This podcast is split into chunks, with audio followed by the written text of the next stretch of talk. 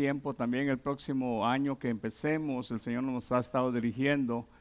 Vamos a estar tratando también con el grupo de alabanza para que ellos, así como el Señor los usa en alabanza, también el Señor los prepare para poder ministrar en muchas áreas más a través de la palabra. No hay nada mejor que un salmista que ama deleitarse en la ley de Jehová de día y de, de noche. No hay nada más que un salmista que tenga esa sed como el siervo brama por las aguas, que así su alma clame también por el Señor. No hay nada más que un salmista, hermanos, entienda que todo lo que respire alabe a Jehová no hay nada más que un salmista que entiende que no puede olvidar ninguno de los beneficios que recibe del Señor. Él es el que lo ha rescatado del hoyo, el que lo llena de favores y misericordias. Amén. Denle un fuerte aplauso, Señor, por ello. Y primeramente el Señor, hay algo que el Señor nos ha dirigido. Vamos a tratar con los jóvenes y todo el grupo de alabanza, pero para ello ¿sabe qué? Vamos a ir a la palabra, porque hay algo bien hermoso. Cuando vamos en los tiempos de Edras y Nehemías, los que hacían entender y hacían entender el sentido de la palabra al pueblo eran los levitas. No puede haber alguien que represente lo que en algún tiempo representaron los levitas y desconozca la palabra. Y yo quiero decirles algo, el Señor nos ha dirigido bajo ese rumbo y con la ayuda del Señor eso es para que la iglesia día con día podamos entender esto de lo que el Señor nos ha dirigido en 1 Corintios. Hay algo que el apóstol dijo a la iglesia para que todos lleguemos a hablar lo mismo y no se va a hablar lo mismo a menos que juntos nosotros podamos meditar en la misma escritura. Los apóstoles de Cristo tenían un mismo mensaje. Ustedes cuando oyen hablar a Pedro, cuando oyen hablar a Esteban, cuando oyen hablar al apóstol Pablo, cuando oyen hablar a los demás, ellos tenían un solo mensaje. Y eso es lo que el Señor quiere. Eso es lo que el Señor quiere. Y cuando nos introducimos a la palabra, entonces Él comienza a abrir los ojos a todos y podemos nosotros ver lo mismo, hablar lo mismo y vivir en la misma forma en la cual Dios dirige a través de su palabra. Eso es lo que el Señor hace. Y estoy contento porque creo que estamos llegando a un punto en el cual el Señor este, nos va a permitir tratar esa, esa, esa área de, de enseñanza y a la vez también que esta nueva generación de jóvenes se levanten y el día de mañana, cuando uno de estos jóvenes esté predicando, no hablar algo, usted no va a extrañar a este viejito que está aquí, porque usted va a ver a uno de los jóvenes con la presencia del Señor, con el respaldo del Señor y con la verdad de la palabra en su boca y en su corazón. Alabamos al Señor con eso. Y va a levantar a las mujeres de la misma manera y a los hombres de la misma manera, a manera iglesia, que podamos entender lo que el apóstol Pablo le dijo a la iglesia de Corinto, y hemos estado viendo eso. Dice, ustedes no piensen nada más de lo que está escrito acerca de nosotros. Nosotros solamente somos servidores. Nosotros solamente somos administradores. Y sabe que cuando nos involucramos en ese nosotros, usted también es un servidor. Y cuando entendemos eso y, entendemos que esa palabra es para nosotros la iglesia, no solamente para el pastor, podemos ser ese pueblo, esa iglesia. Escuche usted bien que Jesús le dijo a sus discípulos, ustedes son la sal y ustedes son la luz del mundo. Se lo dijo a quién? A sus discípulos. Y cada uno de nosotros, al llamarnos cristianos, desde el día que nacimos de nuevo, desde el día que el Señor nos puso un sello y una marca de propiedad, nosotros también somos responsables de esa palabra. Cristo nos ha llamado a ser la luz del mundo, brillar del reflejo de Él. No producimos luz por nosotros mismos, sino que la luz de Cristo es ahora reflejada en cada uno de sus hijos. Esa noche el Señor me permite, hermanos, estoy ya casi a punto de, salir, primeramente Dios, el, el, domingo en la madrugada, pero quiero decirles algo bien grande. Yo oraba al Señor y le pedía al Señor, le decía, Señor, ¿cuál es la palabra que tú tienes para esta noche? Y yo creo que en esta noche el propósito de la prueba era, hermano, pero ya, ya está ahí adentro. El propósito de la prueba. El propósito de la prueba. Siempre Dios tiene una manera, una razón, Él tiene realmente un porqué de la prueba. ¿Sabe algo tan importante? En esta noche miraremos qué es lo que se aprende cuando se ha pasado la prueba. Pero también qué es lo que se aprende cuando pasamos a través de la prueba y quizás en vez de dar un resultado positivo fue un negativo, pero aún ahí se aprende. Y vamos a ver, hermano, lo que se puede aprender, porque a través de ello Dios va a hacer producir en nosotros algo nuevo. Eso es lo que hace Dios, eso es lo que hace, esa es la forma en la cual Dios trata con la pureza y la perfección de su iglesia. Muchas veces nosotros quisiéramos evitarlo, pero sabe que algo bien importante que tenemos que tener en cuenta es que la palabra siempre nos va a aclarar los por qué y las razones y por qué Dios usa aquello. Miremos en primer lugar en esta noche Proverbios capítulo 17. El tema de este mensaje es el propósito de la prueba y nos daremos cuenta en Proverbios 17, verso 3. Cuando usted lo tenga puede decir amén. Amén, hermanos. Dice la escritura, y vamos a leer este proverbio. El crisol para la plata. ¿Dónde está hermano Luis? ¿Traes tu Biblia, hermano Luis? ¿Qué dice tu Biblia ahí? Proverbios 17.3. ¿Ah? Bueno, en lo que él se, apura, el crisol para la plata y la hornaza para el oro. Quiero decirles algo que a través del fuego, a través del horno, a través de temperaturas bastante altas, Dios hace mencionar aquí en su palabra que Él hace sacar la pureza de aquellos metales el fuego fuerte, temperaturas bastante calientes. Pero escuche usted algo. ¿Qué dice hermano el tuyo? Fuerte.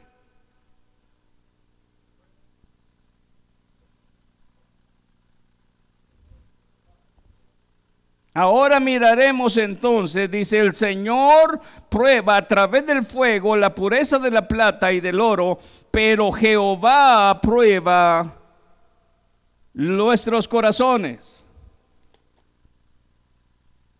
En estos mismos momentos hay muchas personas que están pasando por diversas pruebas. En estos mismos momentos, cada uno de nosotros quizás tengamos una prueba dificultuosa, difícil. Quizás estamos pasando por momentos críticos y quizás nadie lo sabe.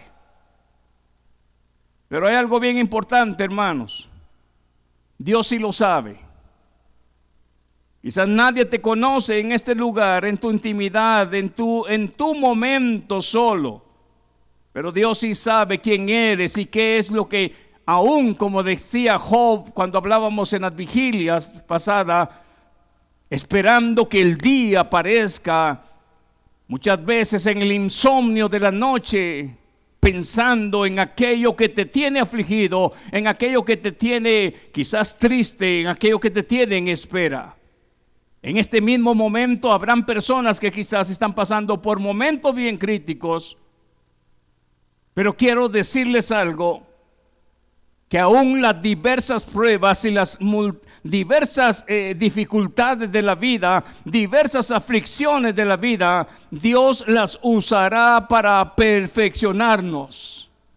Yo no sé si usted está aquí en esta noche y si puede decir amén. Me gustaría ver si esta noche usted entiende lo que estamos diciendo. Dios usará y ha usado esas pruebas para perfeccionar a sus santos. Si en alguna situación estamos pasando, dijo el apóstol Pablo y Pedro también, que esto no les cause sorpresa a ustedes, porque esta es la manera en la cual Dios obra. La prueba realmente va a ser producir paciencia. Pero ¿sabe qué, hermano? ¿Qué es lo que está produciendo, lo que está diciendo paciencia? Dios está haciendo de ti un hombre, un hombre preparado para soportar. Dios está haciendo de ti una mujer y un joven que pueda soportar qué? Que pueda soportar lo que leímos en San Mateo 7:24. Aquel que edifica su casa sobre la roca va a soportar lluvias, va a soportar ríos de aguas, va a soportar vientos. Pero su casa no va a caer porque a través de esas dificultades y a través de estar arraigado en la palabra, mientras miras que comienza a llover, más te aferras a la confianza en que es Dios, es la roca la que te tiene soportado, firme y sin moverte. ¿Por qué Dios permite las lluvias? ¿Por qué Dios permite los vientos? Para que en medio de ello aprendamos a depender más de Él ¿Qué es lo que el apóstol Pablo aprendió en medio de la prueba de aflicciones, de peligros, de ser golpeado, de ser despreciado? ¿Sabe usted qué aprendió el apóstol Pablo? ¿Sabe usted qué aprendió?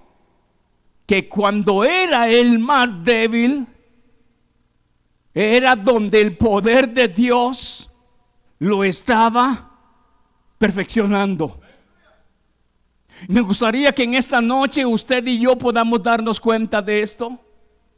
Dice el proverbio, la plata y el oro probada con fuego, pero Jehová prueba los corazones. Miraba en esta noche algo tan precioso y quiero que usted pueda ir conmigo, hermanos, y podamos ver lo que aquí la escritura nos enseña. En 1 Pedro capítulo 1, verso 5 miraremos Realmente lo que el apóstol Pedro también nos enseña a nosotros a través de esta escritura, primera de Pedro capítulo 1, versos 5 al 7, léalo conmigo. Dice de esta forma, Regrese al 3, hermano, porque está hermoso la alabanza que, que, el apóstol da en esta palabra. Bendito el Dios y Padre de nuestro Señor Jesucristo, que según su grande misericordia nos hizo renacer para una esperanza viva por la resurrección de Jesucristo de los muertos, para una herencia incorruptible, incontaminada, inmarcesible, reservada en los cielos para vosotros, que sois guardados por el poder de Dios mediante la fe para alcanzar la salvación que está preparada para ser manifestada en el tiempo postrero. Verso 6, en lo cual vosotros os alegráis, aunque ahora por un poco de tiempo, si es necesario, tengáis que ser afligidos en diversas pruebas, para que sometida a prueba vuestra fe, mucho más precioso que el oro, el cual aunque perecedero, que dice, se prueba con fuego. Que su fe y mi fe sea hallada en alabanza, gloria y honra cuando sea manifestado Jesucristo. Hoy en esta noche esta palabra nos hace recordar a nosotros Dice, tendrás que ser afligidos en diversas pruebas. Mencione usted diversas, diversas pruebas. Diversas pruebas. Quizás la suya no sea igual a la, a la, del hermano que está enfrente en su silla. Quizás nadie la conozca. Pero no deja de ser una aflicción no deja de ser una perturbación, no deja de ser un momento crítico y difícil. ¿Y sabe por qué Cristo dijo que en el mundo tendréis aflicciones? ¿Y sabe usted por qué añade, en el mundo tendréis aflicciones más? ¿Qué dice? ¿Ah? Pero primero dice, no temáis. ¿Por qué dice Jesús eso? Vamos a admitirlo y no nos hagamos los supercristianos. ¿Acaso no se aflige nuestra alma, hermano Marco, cuando llega una aflicción que quizás nadie de los, de los demás saben? ¿Acaso cuando vienen diversas pruebas a nuestra vida no se aflige nuestra alma? Jesús conociendo la actitud humana, lo dice no porque nadie vaya a afligirse, sino que aunque humanamente podemos en el primer instante de ser tocados con esa prueba, con esa aflicción de la vida, lo primero que viene es quizás hacernos recaer, que quizás hacernos desanimar y aún muchas veces quizás hacernos renunciar a Dios, porque ahí puede entrar la duda diciendo el hombre, la mujer el joven, pero no que estabas conmigo, no que nada tocaría mi morada. Pero yo quiero decirles algo en esta noche. Jesucristo nunca ocultó que en el mundo tendríamos aflicciones, pero Él dijo, pero en medio de todo ello que tengan que pasar, como dijo Santiago, en esas diversas pruebas, Jesús dice, pero no teman porque yo, yo he vencido al mundo. Cuando alguien vence en el área del cuadrilátero a otro, aquel queda bajo la autoridad del que lo ha vencido. Cuando alguien, hermano, está este, luchando, yo no sé si ustedes han visto la lucha del UFC que juegan en el, en el triángulo, ¿cómo se llama? Octagonal, ¿verdad? Cuando es sometido y ya no puede moverse, una de dos, o, mueve la mano para que el árbitro pare, o le quiebran el cuello o le quiebran el brazo. Jesús dijo, es cierto, como humanos lo van a sentir, pero no teman, porque yo tengo bajo control aquello que en ese momento a ustedes les va a estar perturbando. Yo no sé cuántas pruebas o aflicciones en la vida has pasado, hermano y en cuántas hemos salido victoriosos y quizás en otras quizás no. Pero aún en ello la pregunta es, ¿qué has aprendido durante el proceso?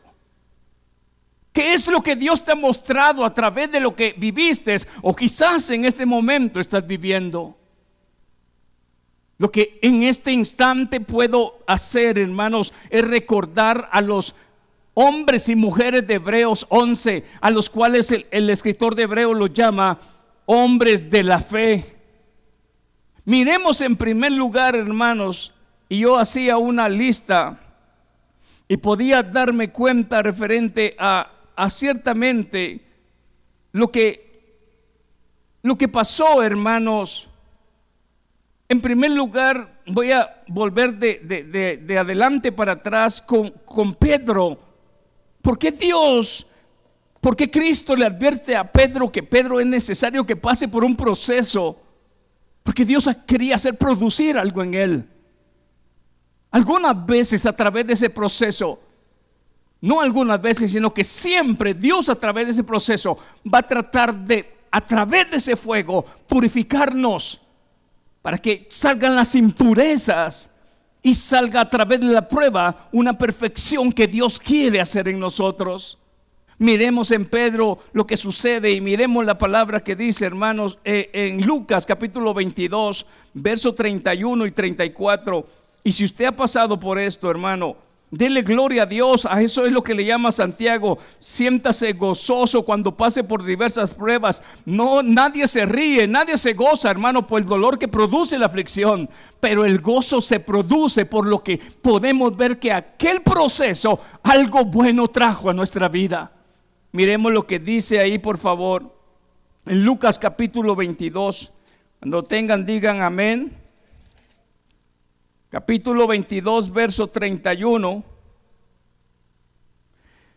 Dice la escritura de esta manera, dijo también el Señor, Simón, Simón, he aquí Satanás os ha pedido para zarandearos como trigo. ¿Se ha preguntado por qué Dios permite a veces que seamos zarandeados? ¿Será porque a veces Dios permite algunas cosas? Pedro no es porque anduviera en desobediencia, pero aún el que anda en el camino, Dios permite que aún en la forma en la cual Dios va a hacer una, una acción de prueba para aún perfeccionarlo, aún a otro nivel más de lo que ya ha alcanzado. Y lo vamos a ver con él y con otros hombres más. Mire qué dice el verso entonces. Dice, Satanás os ha pedido para zarandearos como trigo, pero yo he rogado por ti. ¿Qué dice? Que tu fe no falte. Oh, hermano, yo no sé lo que tú has pasado durante este año. Yo no sé si estuviste a punto de dar la espalda o si aún diste la espalda, pero de ahí te ha rescatado el Señor. ¿Y sabe usted por qué? Porque hay un intercesor entre el Padre y nosotros. ¿Quién intercede por nosotros? ¿Quién intercede por nosotros? Dice que la sangre de Cristo clama aún mayor que la sangre de Abel. Y Cristo, el único intercesor entre Dios y los hombres, Cristo intercede por nosotros. ¿Sabe usted para qué? Para que nuestra fe, hermanos, cuando está a punto de romperse, no se rompa, porque Él ha vencido todo aquello que viene en nuestras vidas. Algunas veces podrá alguien decirlo, pero ¿por qué Dios lo permite? Nosotros no podemos ver a través de los ojos de Dios pero sí podemos entenderlo cuando aquello ha pasado. Y podemos ahora decir, era esto lo que Dios quería mostrarme.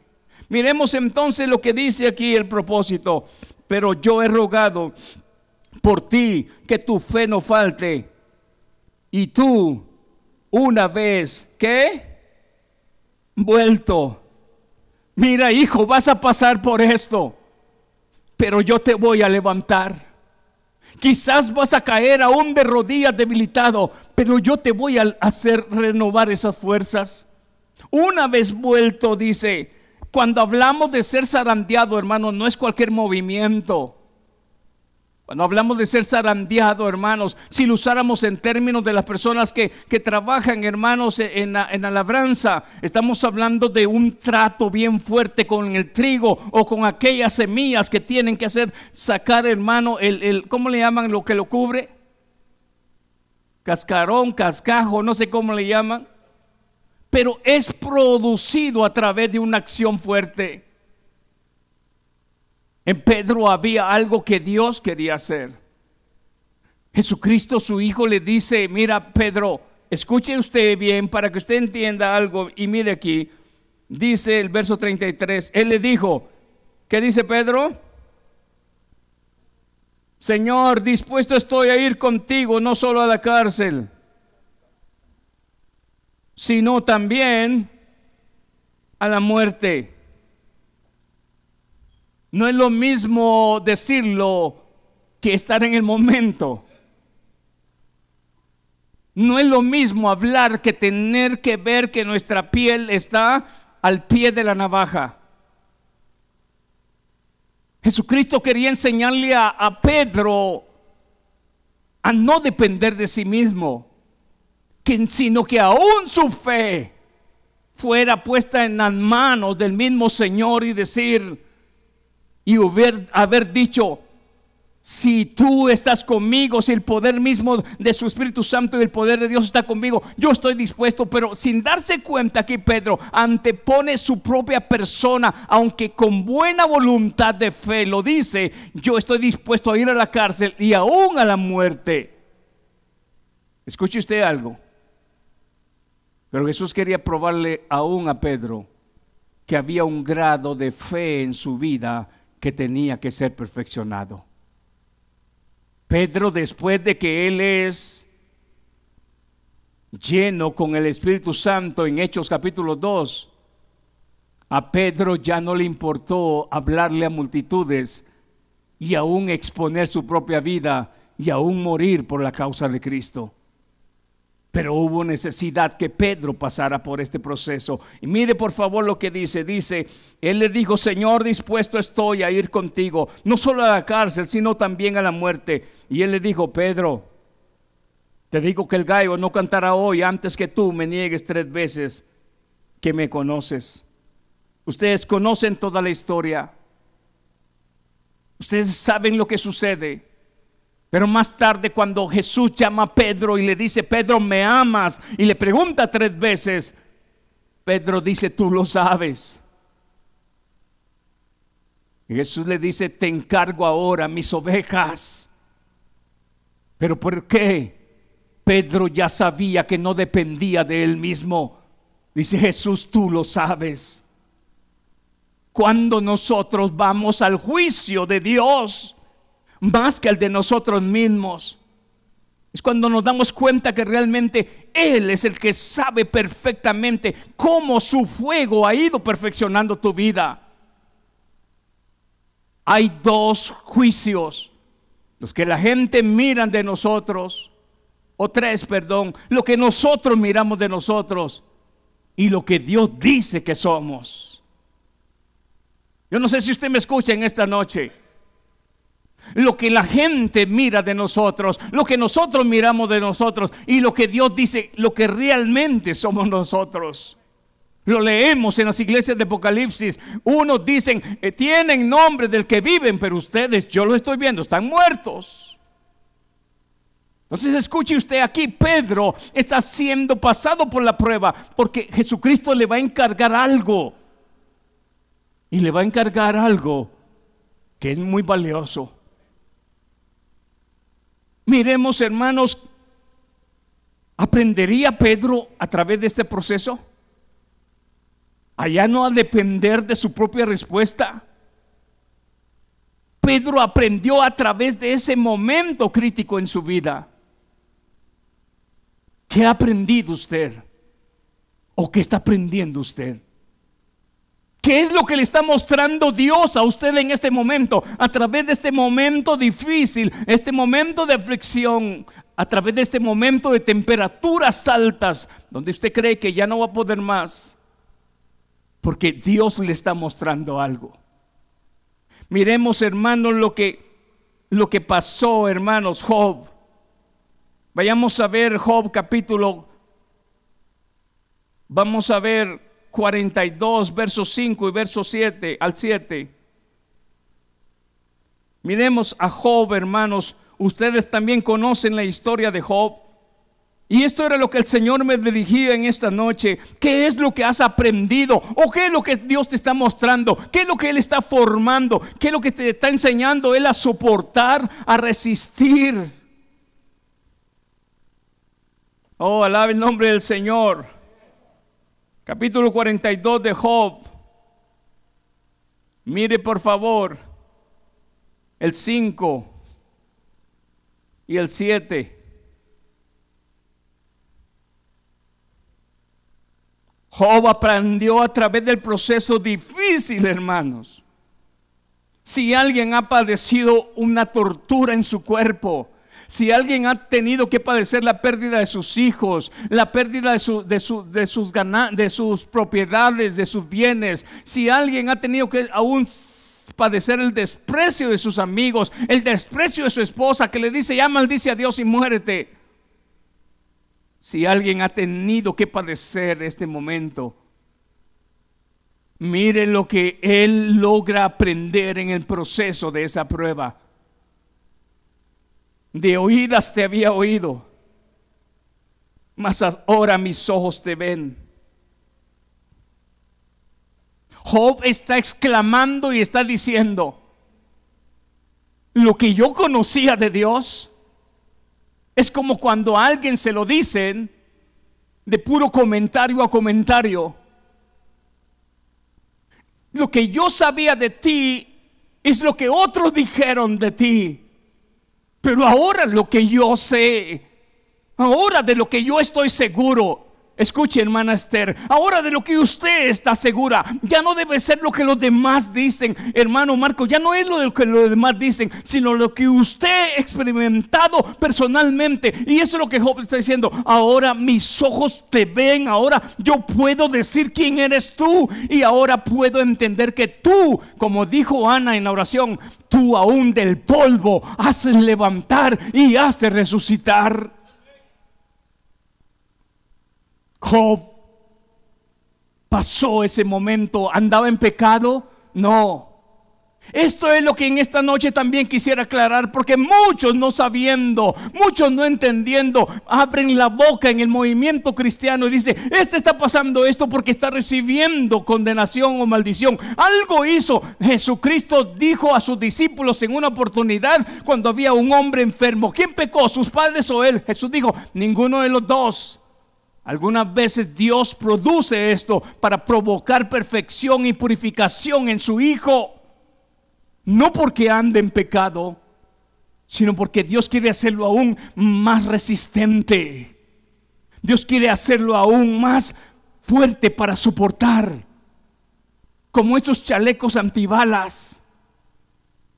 El chaleco antibala, yo le aseguro algo, hermano, que el chaleco que sacan a la venta ese producto ya lo han probado a ver si es capaz de soportar la bala y si no, le vuelven a agregar el material o una, una, una, una ¿cómo le llaman eso? Un layer, una, una, una capa más. Pero el que sacan a la venta, hermano, no es el primero. El que sacan a la venta es porque ya lo han probado que sí resiste un calibre. ¿Sí me entiende? Aquí Job está diciendo, valió la pena. De oídas te había oído, pero ahora, ahora mis ojos te ven, ahora sé quién eres. ¿Fue duro lo que pasó?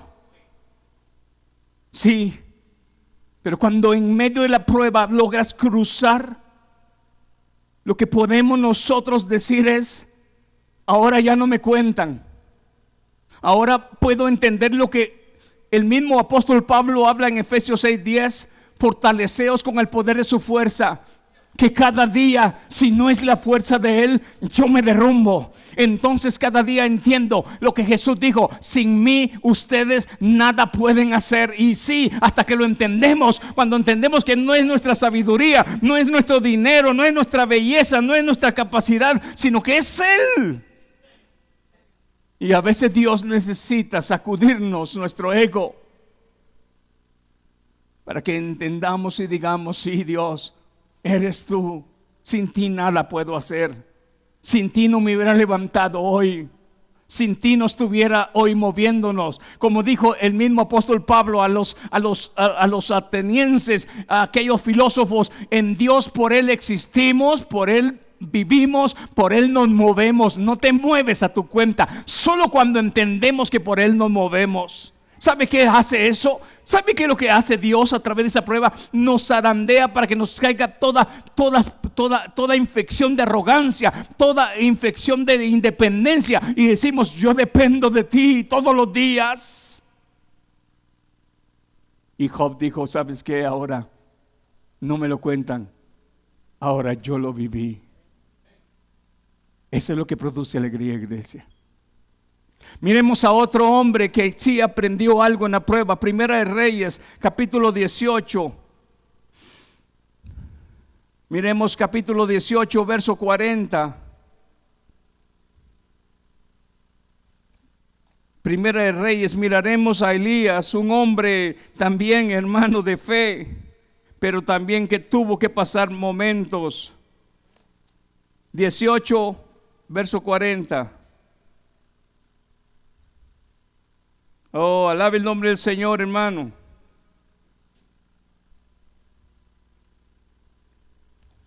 Capítulo 18, verso 40. Entonces Elías les dijo, prended a los profetas de Baal para que no escape ninguno. Y ellos los prendieron y los llevó Elías al arroyo de Sison y ahí lo desgolló. Escuche bien algo. Eso es lo que se está mostrando en este verso.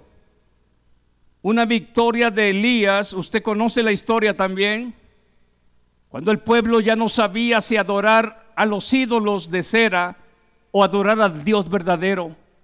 Usted sabe la prueba que Elías le pidió al pueblo que hiciera y a los profetas de Baal también al darse cuenta que Dios responde y los profetas de Baal no, entonces Elías, de acuerdo a la, a la propuesta que habían hecho, que si Baal contestaba, seguirían a Baal como Dios, pero si Jehová contestaba, todos tenían que rendirle al Señor honor, al Dios del cielo, a Jehová Dios del cielo. ¿Y qué es lo que les pasa? Jehová responde y los 400 profetas de, de Baal son degollados. Esa es una victoria de poder. Porque cuando Dios contesta, usted sabe la historia, fuego cayó del cielo y consumió lo que se había puesto en aquel altar. Pero escuche bien algo. Vaya usted y mire ahora el capítulo 19, ahí no se mueva, capítulo 19 y verso verso 1.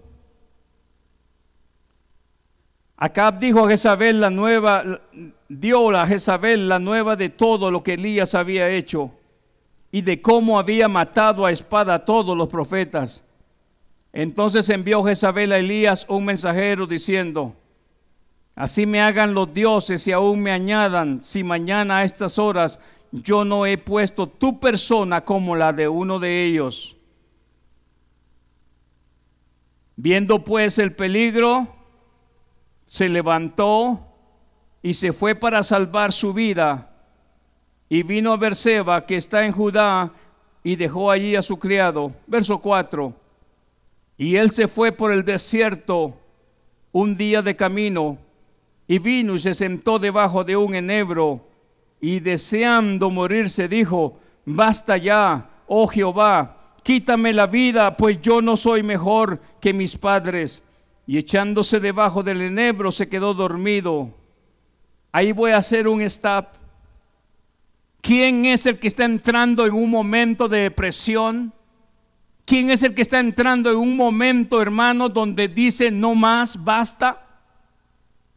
¿Aquel que acaba de ver el poder de Dios descender en fuego?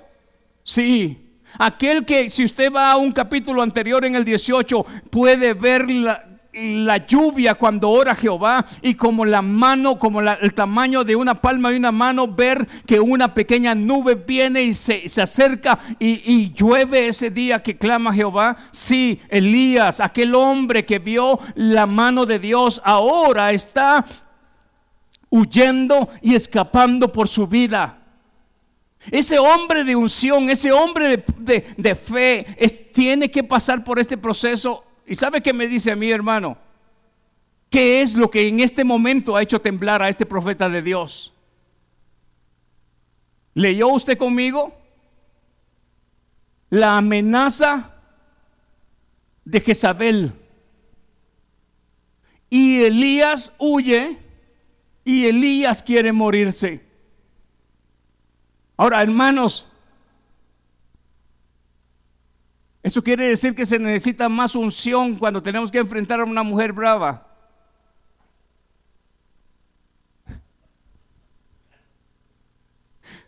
Mire usted, Elías no se arrugó su fe ante 400 profetas de Baal, pero ahora una mujer poderosa le hizo temblar y le hizo ir y le hizo aún estar, entrar en estado de depresión, donde él dice en el verso que leímos, en el verso 4, y vino y se sentó debajo de un enebro y deseando morirse. Oiga, varón, quizás ya ha visto llover fuego, pero si se encuentra con una mujer brava, ore más.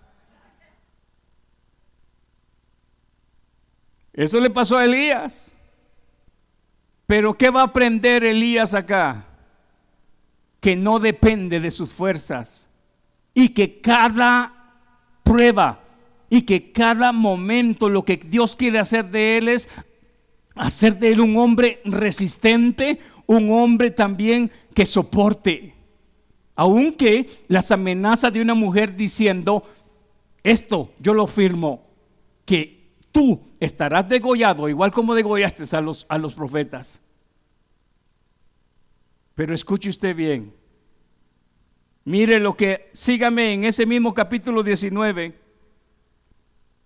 Mire lo que enseña el capítulo 8 y 9. Se levantó pues y comió y bebió y fortalecido con aquella comida caminó 40 días y 40 noches. ¿Qué está aprendiendo aquí este Elías? Que su dependencia, que su fuerza no viene de él, que una comida lo va a hacer sustentar por 40 días y 40 noches. No está diciendo aquí, hermanos, que a él le hacían ruido las tripas y anduvo con hambre todo ese tiempo. Fue sustentado. Ahora escuche usted, mire lo que dice. Se levantó pues y comió y bebió y fortalecido con aquella comida caminó 40 días y 40 noches hasta Oreb, el monte de Dios.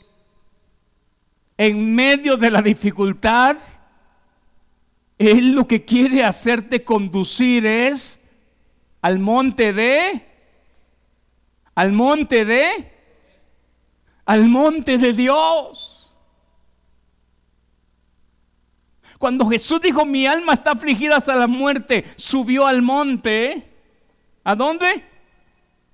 Subió al monte. ¿A qué monte? ¿A qué monte, hermano Gilma? ¿Ah? Orebi, eh, eh, Jesús, cuando sube al monte Jesús, él dice, estoy hablando de Elías, pero ahora estoy hablando de Cristo. Cuando Jesús dice, mi alma está afligida hasta la muerte, él dijo, subió al monte y ahí encontró él, ¿qué hermano? Fuerza, ánimo. Y aún en ese momento dice que los ángeles le servían en medio de su debilidad humana. Algunas veces, iglesia, en los momentos más críticos. Algunos dicen, y yo no sé si ustedes lo han oído, hermanos, que en ese momento de depresión que aún Cristo en su humanidad padeció, dice que sudó como su sudor era como qué? Como gotas de sangre. Usted no sé si ha escuchado o ha leído, pero aún se enseña que ese grado de depresión humana o de presión humana es probado, es, eh, eh, eh, resulta ah, ser como una respuesta de estar pasando un momento bien crítico aquí adentro. No era cualquier cosa lo que Jesús dijo. Elías estaba también pasando lo mismo. Pero ¿qué le iba a enseñar Dios?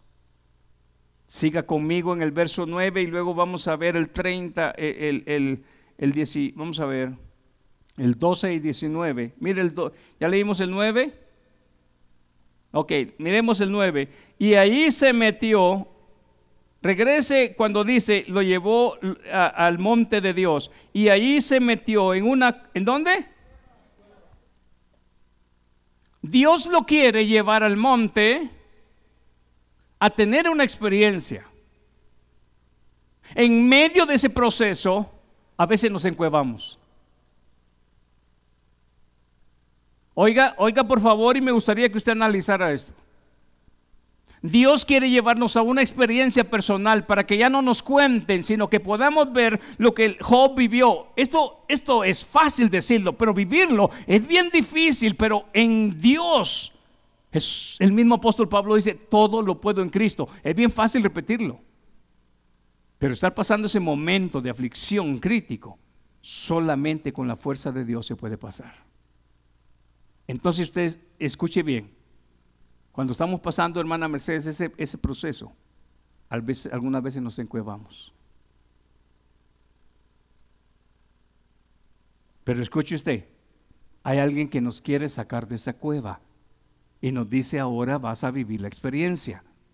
Mire el verso 9, por favor. Y ahí se metió en una cueva donde pasó la noche y vino a él palabra de Jehová, el cual dijo, ¿qué haces aquí, Elías? ¿Dios lo quería encuevado?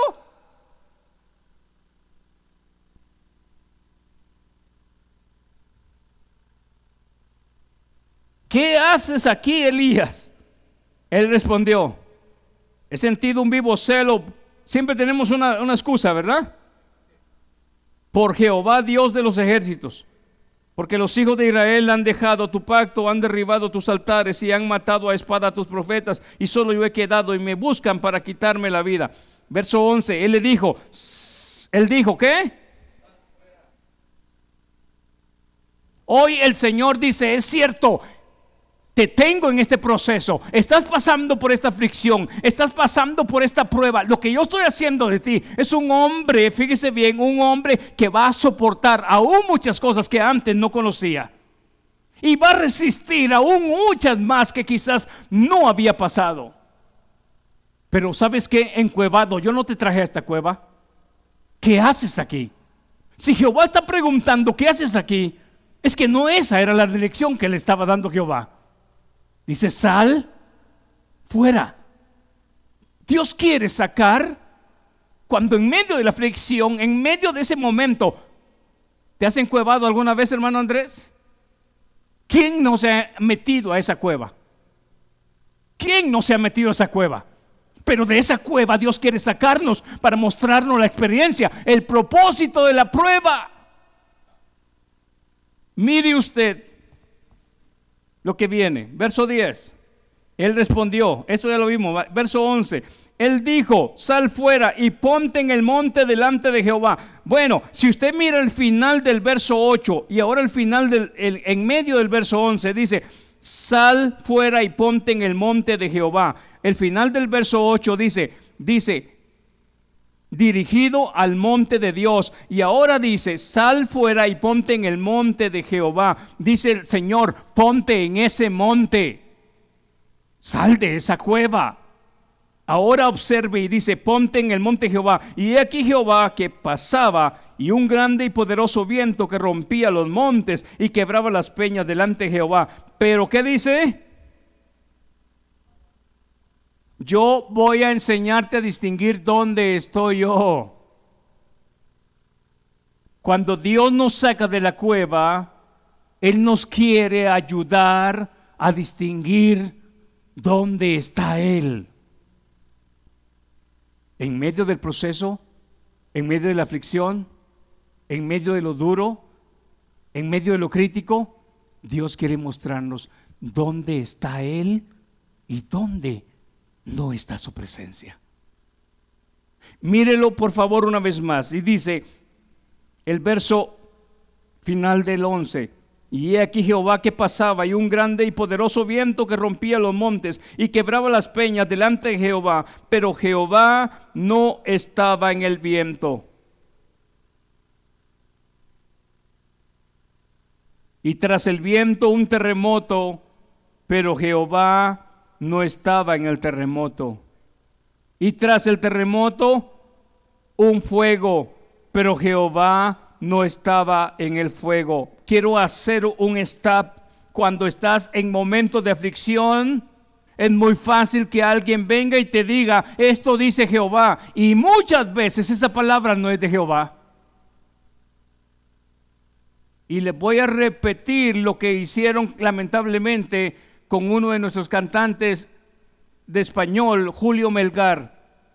Y usted quizás ha oído esto y no se ha borrado y sigue en el internet y en los, en, los, cantos cuando una mujer cantante y conocida le dice, hemos orado y tu sanidad viene y nosotros no, no recibimos un no como respuesta a Dios. Y hoy abrimos el amén y tú vas a sanar. ¿Sabes qué? Pueden haber ruidos, pero a veces en esos ruidos aunque parezca, aunque suenen, aunque se parezcan casi como que sí, hay que distinguir si está Jehová o no. Y lamentablemente, no lamentablemente, Dios en su gracia quiso tomar al siervo Melgar y tomarlo en su presencia. Sin embargo, la palabra de esta persona, hoy la oyes, ¿y dónde quedó? Si tal profeta dijere algo y aquello no se cumpliere, tal profeta es mentiroso. Cuidado, porque cuando estás en aflicción, cuando estás pasando un momento difícil, podrán venir fuegos. Oh, hermano, pero si el fuego es siempre, ha sido siempre la señal de la presencia de Dios, no todo fuego. Hay fuego extraño, dijo la hermana. Entonces el proceso de la prueba quiere ayudarte a distinguir dónde está Dios y dónde no está su presencia. Aquí viene el verso y mire por favor el final dice, y tras el viento un terremoto, pero Jehová no estaba en el terremoto. Verso 12, y tras el terremoto un fuego, pero Jehová no estaba en el fuego. Y tras el fuego, dígalo conmigo,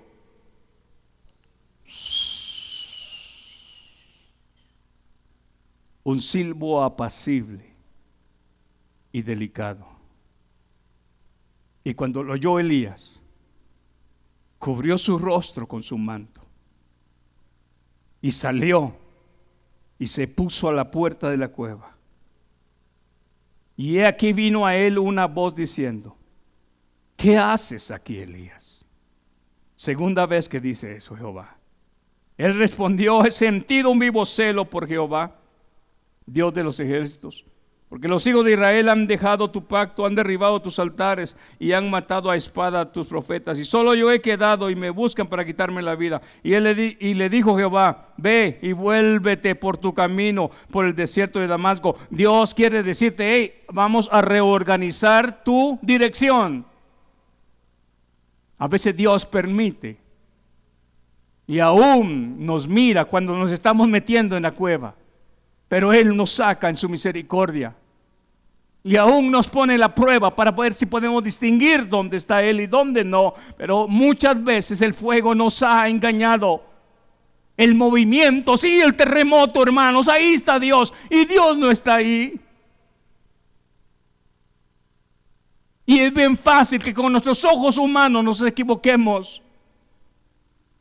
Es bien fácil creer que en el terremoto, el movimiento, la algabarí, algabarí, o cómo se dice, eso, que suena casi a lo que quería decir, ahí está Dios, pero no siempre donde truena. En un silbido apacible, ahí está Jehová. La pregunta de esta noche es, en medio de lo que hemos pasado en diversas pruebas, hemos aprendido a distinguir dónde sí y dónde no está Jehová. Elías aprendió esa parte. La pregunta para nosotros en este año y en todo el recorrer de nuestra vida, hemos pasado quizás cosas semejantes a las de él, nos hemos encuevado y Jehová dice, ¿qué haces ahí? Sal de esa cueva. ¿Sabe usted por qué quiere mostrarnos Él a distinguir dónde está Él y dónde no está Él? Creo que ya hace como dos años, yo recuerdo y se los mencioné a ustedes en una oportunidad, yo vi una, mega iglesia, hermano, grandísima, grandísima, y un altar, hermanos, que este pedacito, hermano, aquello era como unos 15, 20, tanto más grande, y me quedé asombrado, dije yo, wow, qué tremenda congregación y qué tremenda iglesia. Pero el Señor me dio una palabra y no miento. Aquí estoy hablando frente al púlpito. El Señor me dio una palabra porque yo en mi corazón dije, qué hermoso el Señor me dio una palabra y me dijo, pero mi presencia no está aquí. Así se los aseguro. Y no porque Dios no se mueva en las multitudes, no. Es que en algunos casos el hombre ya no adora a Dios, sino al hombre ¿Sabe usted por qué Jehová Dios habla, eh, creo, si no estoy mal, hermano Gilmar, en Judas, que Jehová Dios escondió a través de su, de su ángel, arcángel, el cuerpo de Moisés? ¿Sabe por qué?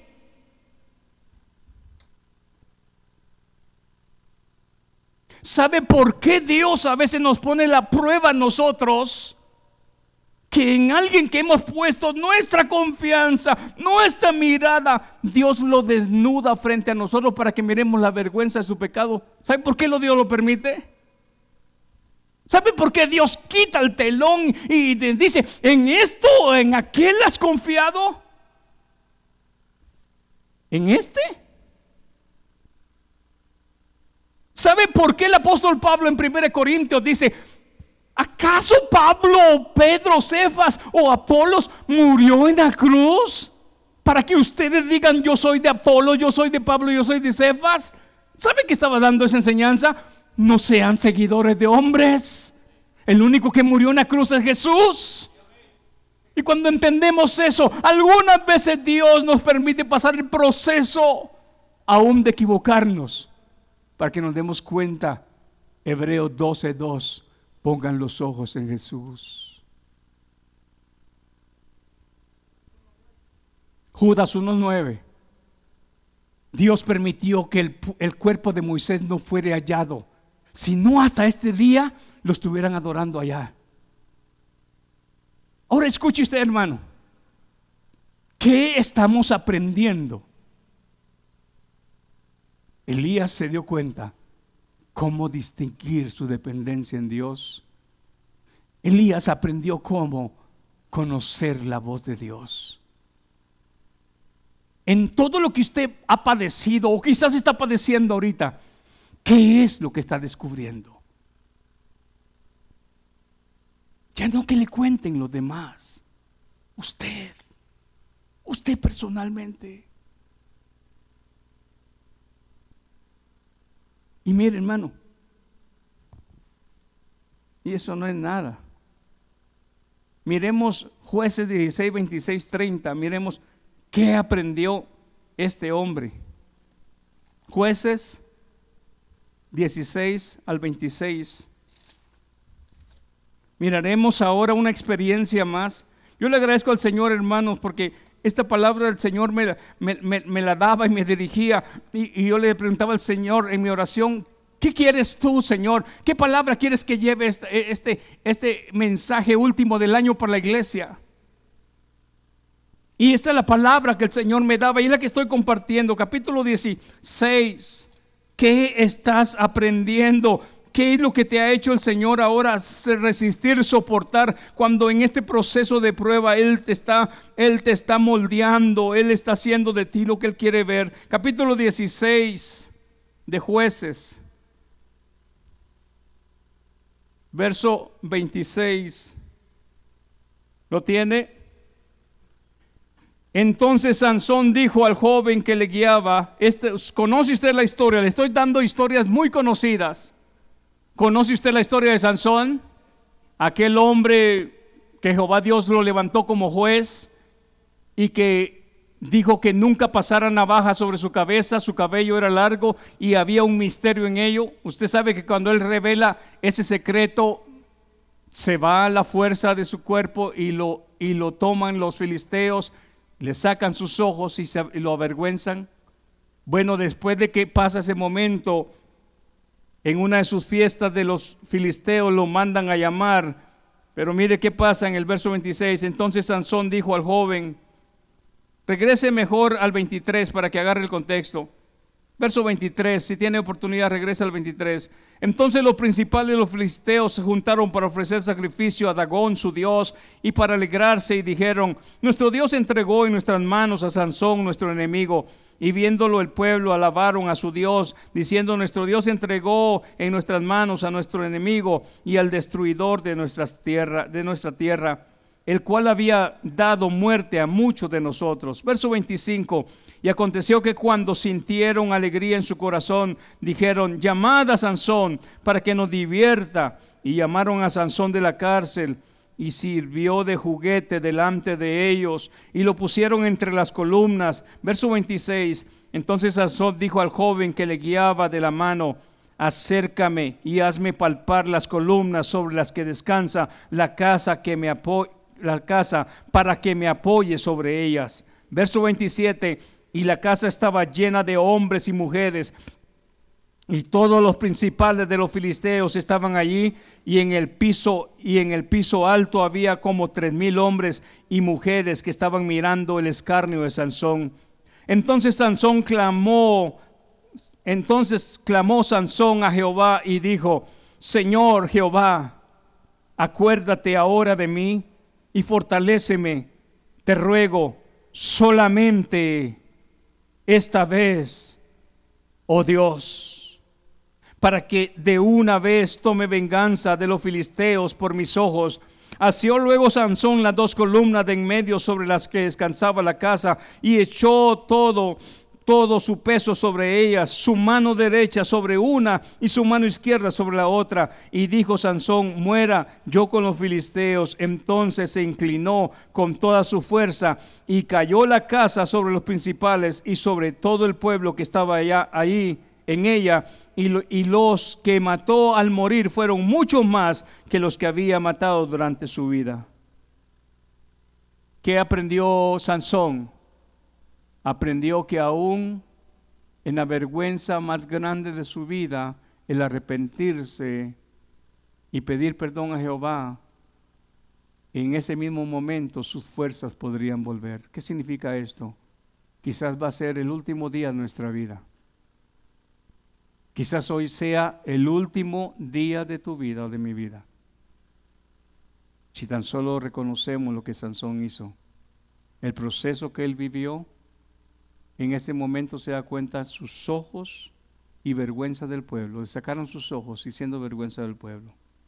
Pero aún en medio de ello clamó Jehová. Dios escucha hasta el último momento de sensatez que tengamos en nuestra mente. Un hombre muerto ya no puede clamar. el propósito de la prueba es perfeccionarnos, aunque sea lo último que hagamos. Démosle gracias al Señor.